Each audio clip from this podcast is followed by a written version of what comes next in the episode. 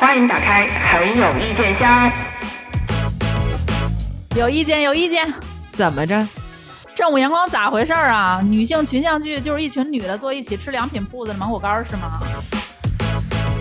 良品铺子最近赞助的剧有点多呀。哎呦我天！我看那个《欢乐颂三》，现在舞美就全换了，只不过还是住在一个叫欢乐颂的小区里面。对对对，我这看这一期的那个看这一季的时候，我也发现我上一个熟人都没有了哈。对，就从头开始一个新的剧情。对，他就完全是等于是应该是阿奈写了一个新的本子，就是只不过套的是《欢乐颂》这个名字，因为它跟本身小说那个第三部也没有任何关系嘛，就是五个新的人，你又不愿意写新故事，你要想继续用《欢乐颂》的这个大壳也好，IP 也好，但是你套进去呢，你又跟之前没有任何的延续性，但是你又叫《欢乐颂》，嗯，你还不如就写一个新故事，咱们。能不能有点剧情啊？咱们这些这五位女性朋友天天搁家里聊天啊，那家伙真能唠呀。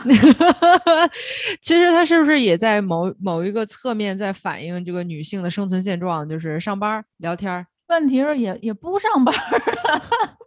我跟你说，第一集刚出来的时候，我会觉得听他们有一些聊天，是我比较欣慰的，是我们开始正视一些现在社会当中可能女性会面临到的。种种问题，包括这个现在很敏感，这个全球都在讨论这个性骚扰的问题嘛，就是面临的一个生存的压力、一个威胁嘛。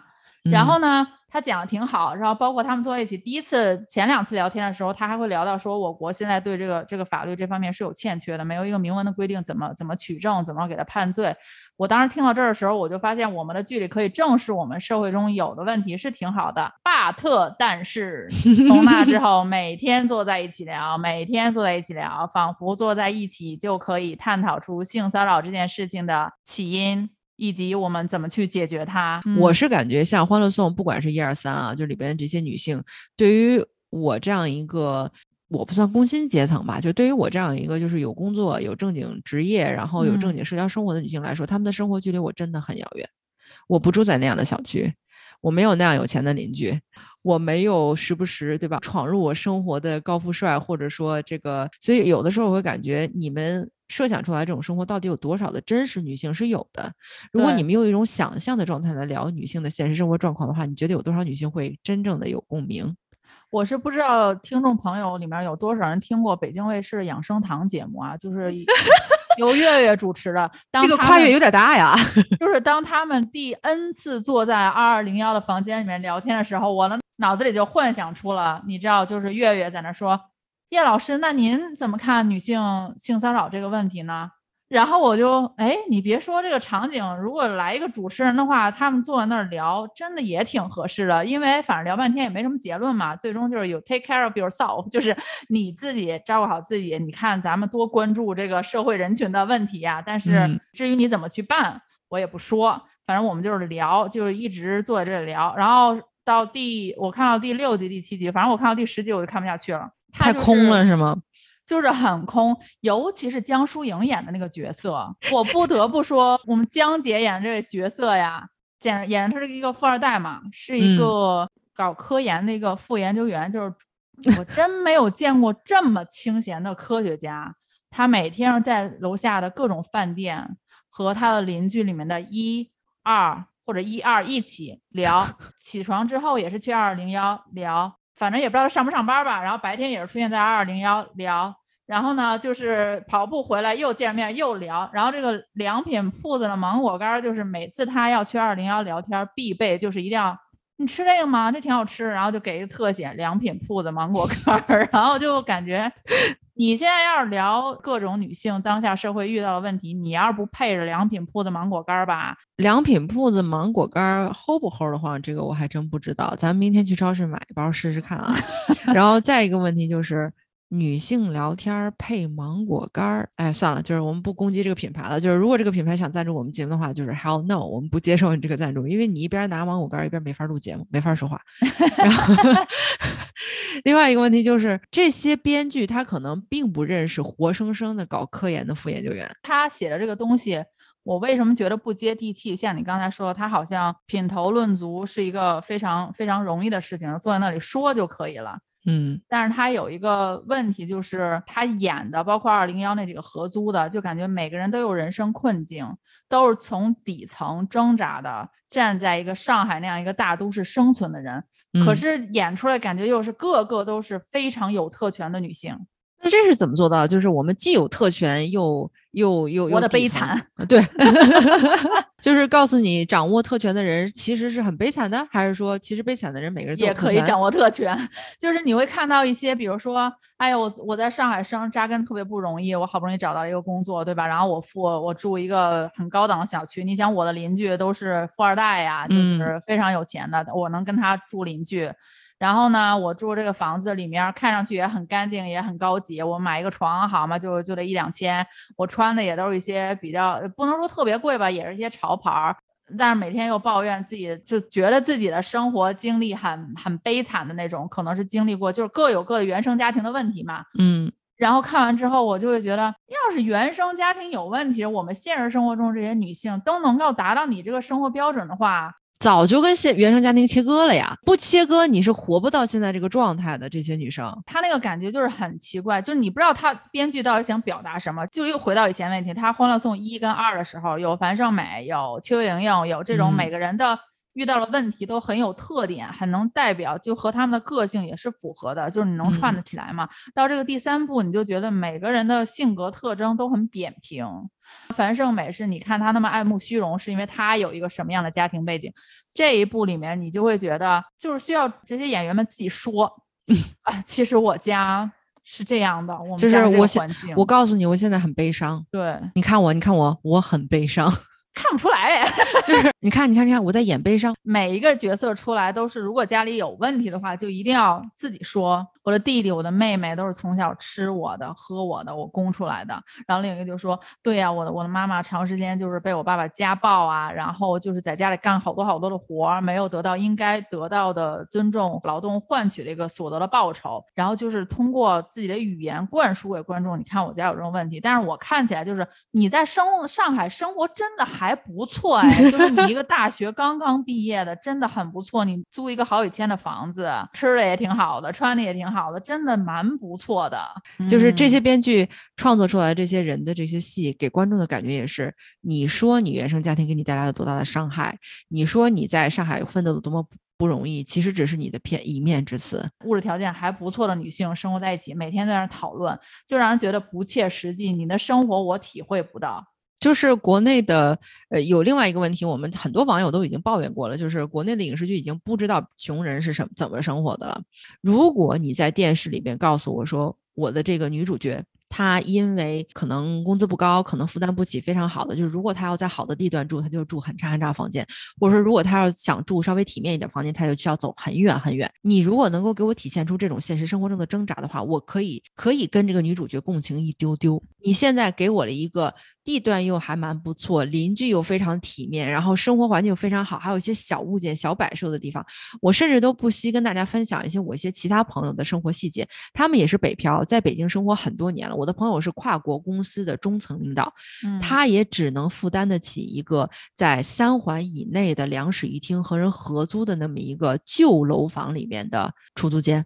他在嗯那个房间里面，只能够在自己的卧室摆一些自己喜欢的小摆件，创造出一个自己的生存生活的氛围。在他可控制的卧室之外，他是没有权利更改人家的摆设的。我告诉我告诉所有的这个女性群像剧的编剧，这是生活，是请你不要把一个样板间一样的女性群租公寓啊，对吧？月租超过三万的公寓拿来告诉我，那个是那个是现实中的而。且是大学毕业刚毕业刚刚找到工作的。然后我要不得不提到一下剧中几位老师们的演技了。除了这个李浩飞，真是让人惊喜啊！就是台词功底也不错，口齿伶俐。剩下几位就是王曼妮老师又来到了，对吧？《欢乐颂三》饰演了一下叶真真女士，然后听念那化学就是生物那些溶剂啊什么的时候，有一个网友评价特别好，就跟他演王曼妮的时候念那些奢侈品品牌一毛一样的。就是完全不 relate 是吗？就是完全跟你没关系。就是前半程都是你看啊，你这个真的没有问题的，因为这个里面含有 A、B、C、D，所以你这个真的没有问题的。就是他背的是挺熟的，你背熟之后，你好歹把它变成自己的东西吧。你现在演的是一个科研人员，你跟我这个就就感觉两分钟之前糊弄我了，然后你去临时看了一眼什么东西，然后跟我说哦，其实是含有这些东西的，你这说出来谁信呢？这和我们之前批判过的一个问题，一个一个话题也是比较相似的，就是演员到底还有没有时间去体验生活？我真的怀疑，我严重怀疑江疏影在演这个角色之前，他有采访过或者有跟任何真正搞科科研的人。呃，朋友聊过天儿，或者说他真正的去体验过人家一天的生活，甚至去看一下、观摩一下人家是怎么说话的。嗯，真的就是你，警察有警察样，律师有律师样，科研人员有科研人员样，法医有法医样。对，你不去近距离的观察，你是做不到像人家那样说话，像那样像人家那样生活的。就是作为观众里面有过科研经验的人来说，你就是在骗。你演的东西，我就是没有办法共情。江疏影演的角色基本上就被他塑造完，也都是江疏影嘛。就是我只是来做功德的，我演什么戏不重要，我就是为了捧红女二号。对，然后还有那个张慧雯，张慧雯以前我没有太看过她演的其他作品，我只知道她参加过综艺嘛。她的那个台词的口条啊，她是那种我不知道她是不是刻意为了演一个单纯的生长环境被保护的很好的一个女生。就是为了表现他的单纯，所以说话，嗯，就是要咬着点舌头的那种，还是他本人说话就那样啊？如果他本人说话就那样，我就觉得，那你真的是要去好好的进修一下你这个台词的功底。本科白读了。对，就是你你怎么去说这个台词，怎么把舌头捋直？如果你是为了演这个角色，你你觉得你理解这种单纯就是要这样的说话方式，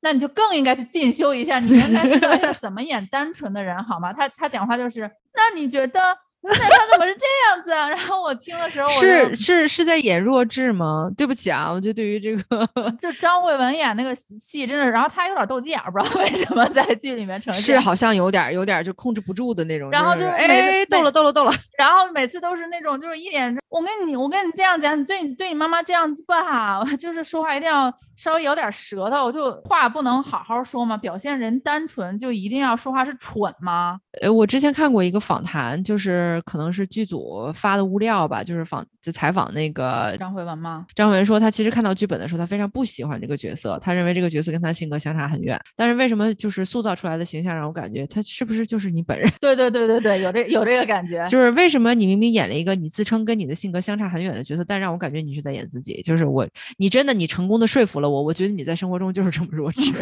那他可能演技还行啊，就是。可能方向打错了，但是 效果达到。对对对对，哎。我是想塑造一个单纯的，怎么变弱智？哎，弱智也行了，弱智也行，反正不是我自己就可以了。然后还有那个杨采钰，你是看过她演的那个《芳华》是？我没看过她演的。对对对对，我就是当时我看《芳华》的时候，就感觉冯小刚他确实有自己喜欢的那一个类型嘛。他当时挑的那些演员，全是他喜欢的早年的文工团的长相，就是很清高，然后很很傲气的女孩子的样子。然后杨采钰确实是把那个角色塑造的非常好。但是之后他在《大江大河二》里边塑造了一个角色，也让人感觉，嗯。你好像和角色之间有一层隔膜，就是你并不信服，你没有说服自己你是这个角色。包括在这《欢乐颂》这里面最最新的这一季《欢乐颂》里面，我感觉杨采钰好像觉得自己高于其他一切人。杨采钰给我的感觉是那张脸没有表情。我不知道是因为他想塑造这个角色，就是因为他那个角色是他隐藏了一段类似于血海深仇，因为他是曾经深受性骚扰，差点失去性命，就是自杀，嗯嗯，就是陷入那个环境出不来嘛。他是为了想渲染那种我就是挺深沉的，我这辈子都扛负着这么一个负担，这么一个压力，才表现的没有任何的表情。还是他本人演戏，他就是没没什么丰富的这种感情是因为他是因为他参考了第一季 安迪的演技吗？这里面就是很奇怪嘛，就是这五个人，我为什么说他们有想借助《欢乐颂》一二的影子？但是又整的有点岔皮，就是你知道那个李浩飞演的那个角色，就有点他的性格特征有点像那个曲筱绡，就是前两部里面那个王子文那个角色，就是他那个性格比较冲，然后说话就是那种把你怼到无形的那种。但是呢，给他安排的这个家庭身份又是他从小原生家庭就是都剥削他，然后他妈妈从小就是被他爸爸家暴，爷爷奶奶、姑姑什么都欺负他们家那种啊。他从小生长环境很一个樊胜美和那柔柔合在一起的角色是吗？对，然后他在那个剧里面出现和那个张慧雯那个角色，他们两个是不对付嘛？因为张慧雯那个他演的角色确实不讨巧，他那个角色就是特别招人烦的一个，表面上也不怎么说你，每天站在道德制高点上，他也不了解事情前因后果，就每天在网上发小文章。榨着别人，就是哎你怎么这样做，你怎么这样做，他完全不知道这个人经历过什么，或者以后要去怎么做，就凭他看到那一瞬间，他就可以马上去给对这个人下一个评判。他们俩生活在一起不和嘛，就总会吵。可是你看第一季邱莹和和王子文演那个曲筱绡，他俩也不和，他也吵。可是他俩住在不同的房间嘛，那我见嗯面我看不惯你，我就是吵。他俩住在同一个屋檐下，你的房子在这儿，我的房子在这儿，我们还要一起住下去吗？这两个人如当初是怎么住在一起的？这也是一个非常有意思的这个是没有。交代，就是开场就是他们三个就说哦我们要到了，我们要到了，然后他们三个就住到一起了。可是问题是，如果你在现实生活中遇到一个室友，你这么看不惯，你还跟他住隔壁的房间，那为啥不搬走嘞？在现实生活中，这样子两个人，如果没有说一个非常非常关键的、要命的，就是呃，明明这间房租一千五，然后你们这一千五都说的有点不切合实际了。嗯明明这个房间，比如说一整套，然后租三千，然后房东不知道任何什么原因，可能是凶宅啊，就是租你们两个一千二，嗯，没有这种原因，这两个性格完全迥异的人是不可能做室友的。不可能超过三个月的。那为什么在这个编剧的过程当中，他们不去参考这些生活的细节？对于任何一个在北京也好，在上海也好，就是北上广我们在飘的这些人，生活品质对我们来说固然重要，但是经济实惠更重要。我们的生活品质和经济实惠如果没有发生冲突的情形下，我们是不会牺牲自己的任何需求的。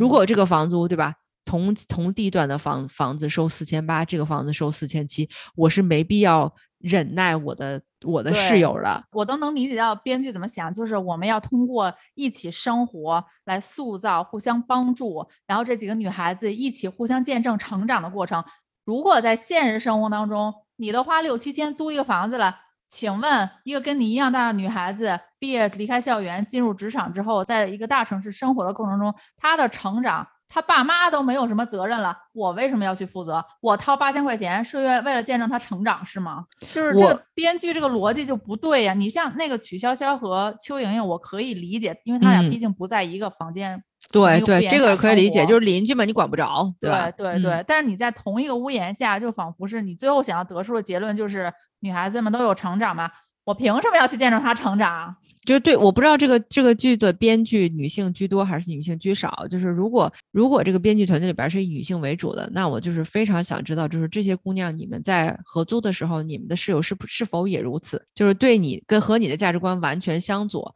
然后你还能够就是以一个圣母的心态留留在那里，就想说我要见证你的成长，因为 girls help girls，我们一定要互相彼此的支持，如果如果，然后真的就是现实生活中，除非这是一凶宅，然后给我一个打一个 eighty percent off 两折，两折打两折房租，除非是这样的情形，我可以忍耐任何形式的室友。你哪怕是个疯子，我都可以忍受，因为是两折，在这样一个好的地段，两折我可以接受。除非是这种情形，除此之外，我告诉你，在现实都市里生活，因为前提是 you help yourself first。对你先得帮你自己。我自己都在这儿生活的不开心了，我还去见证你的成长，我怎么那么闲呢？就是我用我的真金白银交房租，然后见证对方的成长。哎，就是对对对对，你问问哪一个在北上广奋斗的女性，不管她有多么的热爱帮助女性，她是不可能用真金白银去帮助一个陌生女性成长的。我就想说，他们不是聊性骚扰吗？可是这个剧里面看到第十集左右的时候，就同时已经出现了两个男性有明显的尾随、嗯。骚扰女性的行为，也没有报警，就只是嗯。很生气的，你不要再这样子了。每天坐在一起，你看咱们这个性骚扰啊，讨论一套一套的。可是当有两个男性真的进行了骚扰，他不是性骚扰吧？但是我觉得已经是构成了骚扰，他已经尾随你，他已经到你家门口去堵你的时候，又没有采取任何一些行动，是不是写讨论的编剧和写 docking 的编剧不是不是一？个是吗？就是您写你的，我写我的。就是属于 哎，你写的什么你也没有通个气儿什么的。就是我看的时候，我就有一种感觉，就是妈呀，这两个就是咱们要了解骚扰这件事，就是如果一个人干这件事情是完全建立在自我感动，然后不尊重对方的想法的时候，他所一直坚持认为自己是对的这个行为，就是对对方进行了一个骚扰。对这，两位男性都已经到女生家门口了，这多危险呐！我觉得可能在现实生活中做到一个绝对的黑白分明比较困难，在实践实践操作方面可能会比较困难。但是我感觉所有的女性，尤其是我们听众朋友里边，可能女性比较比较多一些。我非常强烈的呼吁所有的女性朋友们，如果你的生活中遇到了一些人，你认为他相信你的本能，真的就是我们说别的都没有用，相信你的本能。如果这个男人的出现，或者说这个这个人的出现，不管男人女人，这个人的出现让你感觉到很危险了，相信你的本能，他一定会在某种程。程度上威胁到你，不管是现在还是将来。那这个时候，你第一件要做的事情就是提醒这个人。我告诉你，我很坚决的告诉你，你继续表现出这种行为的话，我会报警。因为大家相信我们的基层派出所，你报警，警察不会为难你。你可以很简单的跟警察说：“警察先生，或者说警察同志。”我感受到了来自某个人、某个人的威胁，我并没有看到他做出任何实质上跨越法律界限的行为，但是我就想跟您备个案，以防万一将来出现任何情况，你们也是有线索可查的。这个时候，如果你做了这个动作，你可以告诉那个人说，我已经向警察备案了。你接下来做的任何情况，警察是有的放矢的，他知道是谁提前有过骚扰我的行为。其实有的时候，这种警示作用比真正的当那个人犯罪之后，你再去报警，警察对他实施的抓捕行为的威慑力更要大一些。对，在这一个每个。生活在发达城市里边的成年女性都知道的常识的基础上，我们的编剧把她们塑造说：“哎呀，今天女性主义的发展到什么程度了？明天女性主义发展到什么程度？真正有人逼到你门前的时候，你居然不知道你家附近派出所的电话。”就是他都只是说，只是吓唬那个男生。我看到第十一集的还是第几集的时候，就是张嘉宁演那个角色，他有一个前男友，那个那个男的恶心至极啊，就是一直觉得你对我是不是还有感情？我这么优秀，然后就一直要尾随他，跟到他，我就。在想，首先第一件事，你可以完全跟他做一个切割，因为当他在工作的时候，这个男的不停给他打骚扰电话的时候，我就在想，除非是他欠你们家五五千万，真的，你不愿意删他这个电话，你还想要回这个钱，你为什么不能把他拉黑？你听完之后，那个电话就是他又来烦我，他说好烦呀，然后他又尾随你，他要查到你住在哪，他要去你家堵到门口的时候，另外那几个就展现出 girls help girls，就是出来就是说，你不可以尾随他，他都说了他不同意，他说 no。你再这样的话，我要喷防狼，喷雾喽！你要再这样的话，我要报警喽！然后那个杨采钰演那个角色就很阔，出来说需要帮忙吗？然后这个男的就说：啊，你们啊，你们这个样子啊！然后就摁了电梯就下去了，就走了。我心想，那他还会再来的呀？就是你要做一点，你哪怕打个幺幺零，你把电话放到你的耳朵上，你接不接通再说。对对，你也能吓唬到。你只是口头说一下，你要再这样的话，我就要报警了。这个时候就不得不让人怀疑一下，说到底这些编剧，首先这个编剧是不是就是说这个编剧团队啊，就是以阿奈为首的编剧团队里边女性和男性的比例是什么样子的？是的，他是不是有一个想象的？呃范范围存在，然后再一个就是，比如说男性男性编剧他去想象女性处在这样的困境中会做什么样的反应，或者说一个涉世未深的女性编剧，一个女性非常非常初级的 junior 编剧，他可能会想象，如果我遇到这种情况，我可能会说这些事情就能把他击退了什么的。嗯就是不管是哪种情形，这些编剧都是完全缺乏现实生活的战斗经验的。真的，我这不在那个文稿里写一句话吗？就是编剧是没朋友还是导演没有生活过，让普通观众都是可能。我我真的生活这辈子也达不到他们生活那个标准了，所以我可能这辈子也理解不了。原来有特权的一些生活在大城市的女性是这个样子生活的，所以我强烈呼吁这些编剧也好，或者这些描写想要描写女性群像剧的人也好，一你去体验一下女性的生活状态，理解一下女性的真实恐惧是什么，或者说你去采访一下现实生活中的女性，不管是大城市还是二三线城市的，你去采访一下这些女性的真实的生活状态是什么？我觉得就是这些编剧就是每天可能就坐在那儿想当然了，就自己觉得我是这么理解的，就自己是高高。在上的生活嘛，他们可能生活条件是挺好的，也不需要去担担心这些问题。人家可能出门就就坐车，对吧？自己可能就是住在欢乐颂小区里面，然后不用担心什么尾随这些。每天晨跑，晨跑之后去做一个研究，然后 然后就回家路上买两包良品铺子芒果干。我就想说一下，没有人知道王安宇吧？有有他的粉丝吗？有他的粉丝跳过这段。王安宇太哎呀！我看剧的时候，我不知道我不认识这个男演员，我就看底下有一个评论说王安宇好帅，哎呦，我说哟，这是哪哪一位男演员呀？我得找找呀。嗯，等了等，哇塞，就是我从看那个剧开始，我说妈呀，这个男演员怎么有点像鬼啊？就是他的眼睛，他有一点像他的脸长得过于像雕像了，过于像雕像，我不知道失真了是吗？就没有什么没有生命力那个感觉。就是长脸首先很苍白，然后又又嗯很你知道削尖的那种脸，咱不知道他是天然的还是整没整过容啊。然后眼睛呢是那种类似于走深邃型的那种眼睛，但是他深邃型的眼睛是就是有点空洞直勾勾的。看上去就很像去那种僵尸片、鬼片那个感觉。如果他还跟踪我到我家门口的话，我真的开门能把我吓死，就是面色苍白。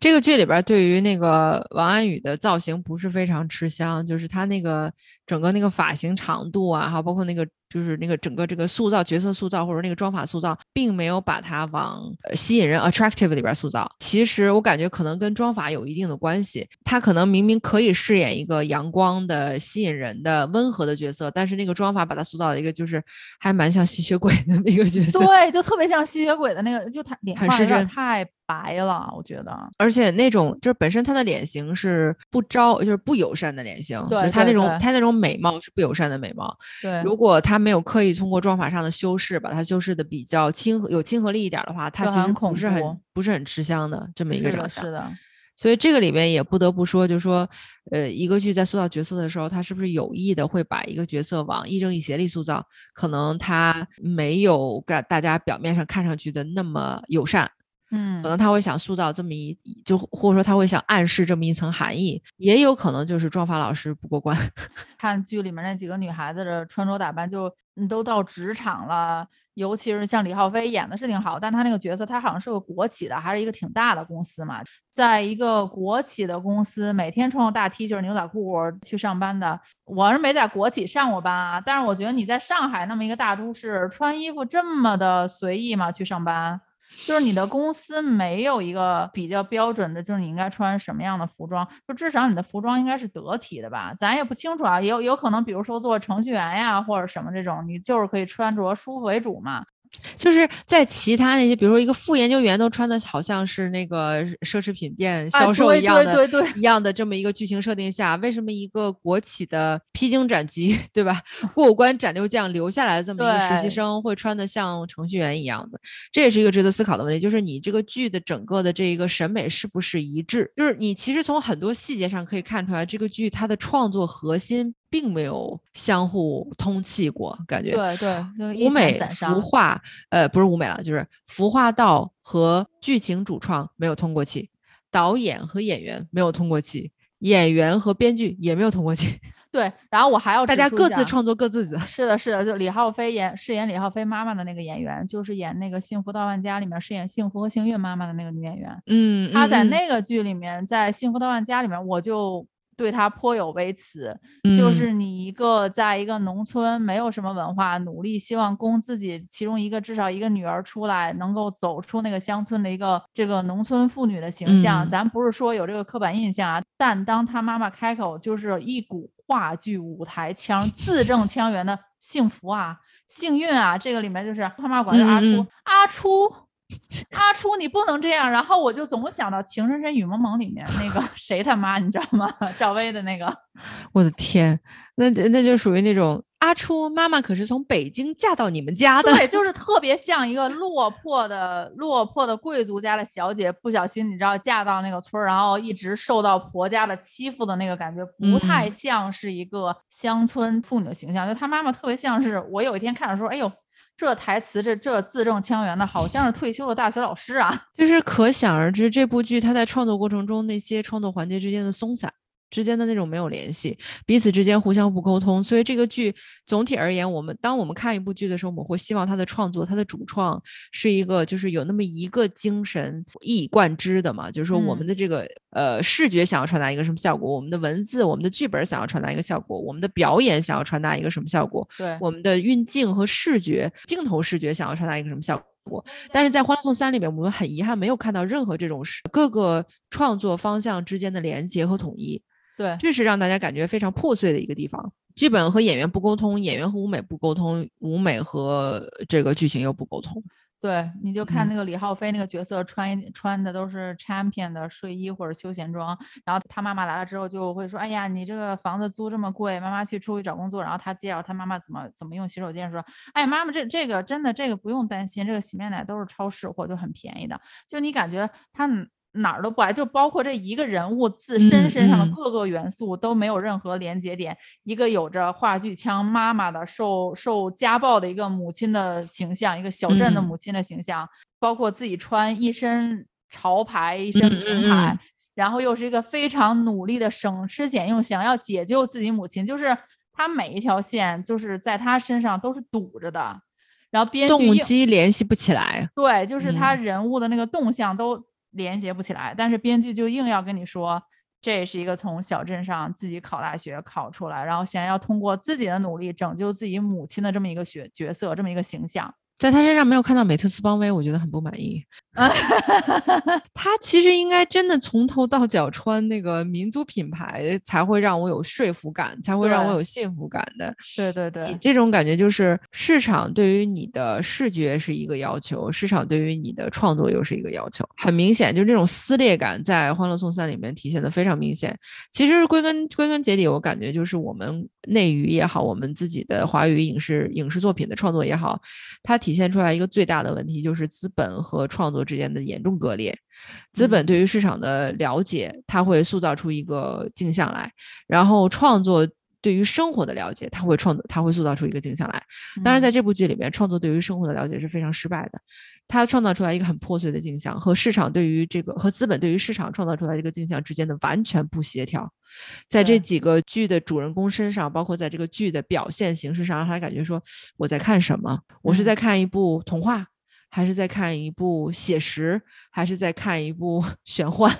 这就跟我们前几期不是吐槽那个《向往的生活》可以结束了吗？嗯其实《欢乐颂一》的时候，正午是算是开创了国内女性群像剧这么一个剧种的先河吧。当时大家就发现，哦，原来这个剧里可以同时有几个女主演，然后分不同的线去讲她们的故事，然后又可以整合到一起。嗯到二就已经开始拉垮了，就要一定要加一些有的没的，就是为了这个塑造这个女性人物的成长，给她加一些她身上可能没有必要一个人身上非要承载，咱不排除可能有一些人真的身上承载了很多的苦难，但也没有必要硬要为她成长去给她找一些苦难。到这一步就真的《欢乐颂》也可以结束了。我呼吁一下那个简川河导演和那个阿奈编剧啊，写写点别的也挺好的，没没必要我我们节目好丧气，就每次一录节目就是说，哎，今天又谁该谁该 rap 了，谁该结束了？对对对，就是你拍你们拍这个三真的是没有必要，我不知道你们当时怎么想的啊。但是你们既然已经拍了，已经上星播了，那咱就说三，咱们就把它当成一个结尾吧，没有必要再拍《欢乐颂》四五六七了。就是《欢乐颂》这个 IP 是时候截止了，因为我们可以看一些其他的美，没有必要再关注《欢乐颂》小区的舞美了。其实说嗯到女性群像剧，我对那个我我在他乡挺好的印象挺好的。那对对对，那部剧给大家的印象好像口碑也蛮好的，尤其嗯是它里面涉及到一些大家以往不太敢涉及到的话题。那个里面我是真的相信，呃，他们的生活是非常艰难的。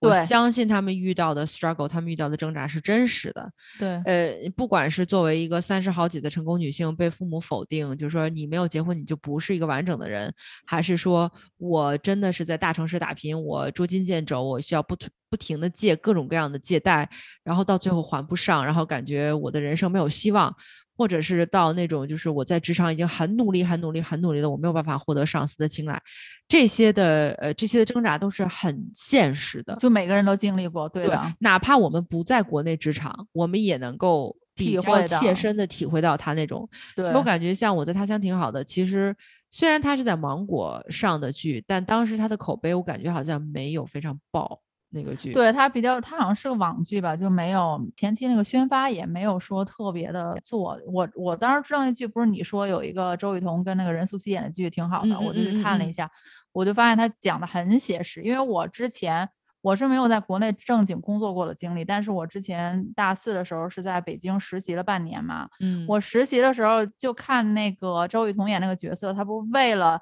有一个又相对体面、舒适一点的一个居住环境，但是又付嗯不起那个房租，就只能搬到就是十八线以外的非常非常偏，远就是的。距离和地段，你只能就是牺牲，你只能满足一个嘛。对，嗯然后嗯我当时没有住那么偏远，但是我实习的时候我是住在我表姐家里嘛，然后就是每天他挤地铁的那个状态，我就是深有同感。就是如果你是在呃北上广任何一个城市漂个段，你都不用说这个大城市，你哪怕可能是在重庆这种稍微天津这种可能是偏一一线城市吧，但是不是这种超大型的城市生活过，你都很知道早上起来去上班挤地铁那个那个状态，就是嗯嗯他让我相信了，他就是生活在北京的那么一个工作的一个北漂，包括那个孙千演那个角色。虽然说有时有时候，当时我们看的时候就觉得，哎呀，她怎么这样，这么不争气啊？这女孩就是天天。嗯嗯嗯但你要考虑到现实生活中，确实有很多女生，她想获得一个北京户口，她想在这个城市稳定下来，她又嗯觉得自己的能力可能没有办法当帮自己达到这个目标的时候，她就想，那我可不可以依靠一个男男人？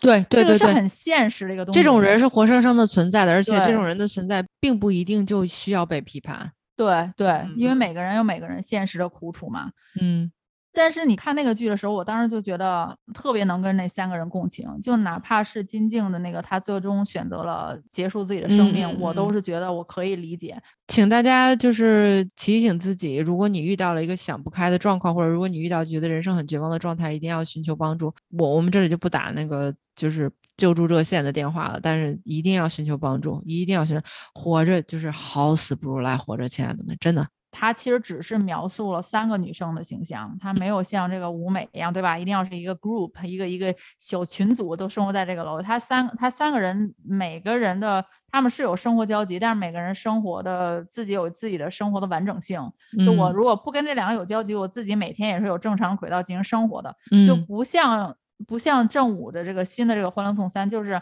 群像剧就就一定这这五个天天就得聚一块儿，天天就得见一起，不然嗯好像我们就我们如果不同框，我们就不叫群像剧，你知道吗？可是现实生活中，我们每个人都有每个人自己的生活，我们又不在一个公司同嗯同时共事。像我跟小书童，如果不是这次的合体的话，我们两个人就是各自有各自的生活轨迹，对对，对吧？甚至说，如果没有这个共同的节目，比如我们三个人，呃，因为我们还有另外一个节目《真正有词》嘛，我们如果我们三个在生活中是很多年的好朋友，如果没有这样一个固定的节目，让我们每周必须聚在一起，然后产出一些内容的话，我们的联系没有这么频繁，真的没有，就是一种你有你的生活，我有我的生活，我们在需要彼此或者说想要跟彼此分享的时候，我们会短暂的聚在一起，但是在此之外，我们是非常清晰的知道我们的生活是各自独立的轨道。对，没有任何人的轨道是需要他人推动才可以进行的。是的，你看那个我我在他乡挺好，他有一点就是他就是，如果你需要帮助的时候，那你需要我们对你有支持的时候，那我们就约在一起聚一聚。你需要我们帮你提供什么样的意见建议，或者你就是单纯的想要感情发泄，那你就跟我们说，我们聚在一起。而《欢乐颂三》是。在同楼里面刚刚认识的几位小姐姐就开始每天聚在一起讨论你家原生家庭的问题，我原生家庭的问题，你们认识还不到三天呢，好家伙，你们家房本儿是小区的在哪儿？房本儿藏在哪儿？户口本藏在哪儿？就已经全都和盘托出了。现实生活中，我们我们见到一个陌生的朋友，这么快就交心吗？就是你这么快就把你们家所有家底儿都交个交个透？请所有听众和观众朋友们，就是自己反思一下，你跟你的邻居有说过话吗？对对对，你在大，比如北北上广也好，或者在任何你工作的城市，你租的房子啊，不是咱们嗯自己家原生的房子啊，就是你租的房子，你跟你的你的邻居说过话吗？嗯，你是每天拿一包芒果干儿，哎，快别上班了，咱聊聊啊！你瞧人女性现在生存多不容易啊！他觉得群像就是达到一定人数的女性凑在一起就是群像，而群像其实应该代表的是你整个社会大部分女生生存现象的这种这种群像才叫群像剧。它对于女性友谊的构建就本身是非常违背现实的，非常反科学、反现实的，而且它是一种对于女性友谊的极度弱智化的刻画。呃，女性见面就会当朋友，女性当朋友就会拿着良品铺子芒果干儿。我这期应该找良品铺子要钱，就会拿着芒果干儿去对方家聊天儿，然后聊着天儿就会聊很深入。你小的时候有没有被性侵过？然后你之前经历过什么样的糟糕的经验？对于人性没有任何理解，对于友情没有任何理解，对于现实生活没有任何理解。所以虽然说这部剧的编剧阿奈是这部畅销小说或者畅销网文的作者，但是我只能说，嗯。你可能初衷是好的，你可能想写出一些现代性的女性群像剧，但是你写出来的这一部电视剧对于我来说是一种对女性友谊的羞辱和对女性生存现状的羞辱。如果你真的在现实生活中就是搬到一个租的房子，哎，碰巧碰到了这么，对吧？四个或者是五个更多的这个，哎，真的特别聊得来，见面就是三分钟就我一定要可以聊得很深入，我们就可以坐在一起边吃边聊了。建议大家来开播课。如果你真的有幸遇到的话，这种真的是求而不得，马上开播课呀！这还等什么？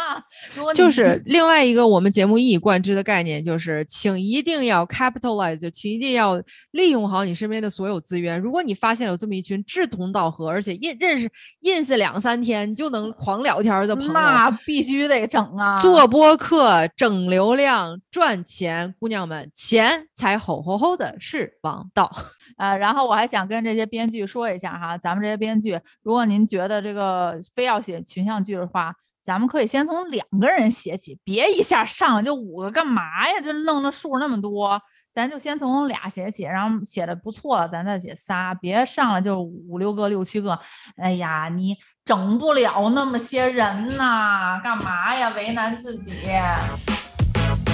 每期一怼，来吧，其实咱们正午阳光也可以搞一个真人秀，